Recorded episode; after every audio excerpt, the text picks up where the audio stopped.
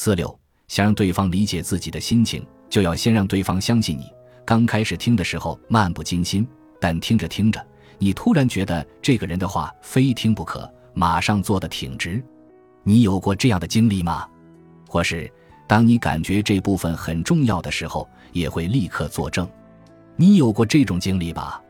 作证就是挺直脊骨，脊骨支撑着躯干，躯干包括胸部和腹部，也就是说。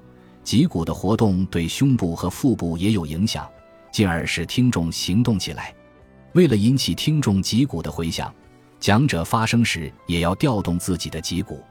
想象一下，歌剧歌手没有驼背的歌剧歌手，因为歌剧歌手必须将声音传达到剧场的最远端，而为了传达声音，所有的歌剧歌手都会保持挺拔的姿势。而在歌剧演出现场，他们发出的声音强烈的刺激着脊骨。一旦脊骨产生回响，听众的姿势也会自然变得挺直，而听众身躯不挺直，往往是因为没有产生共鸣。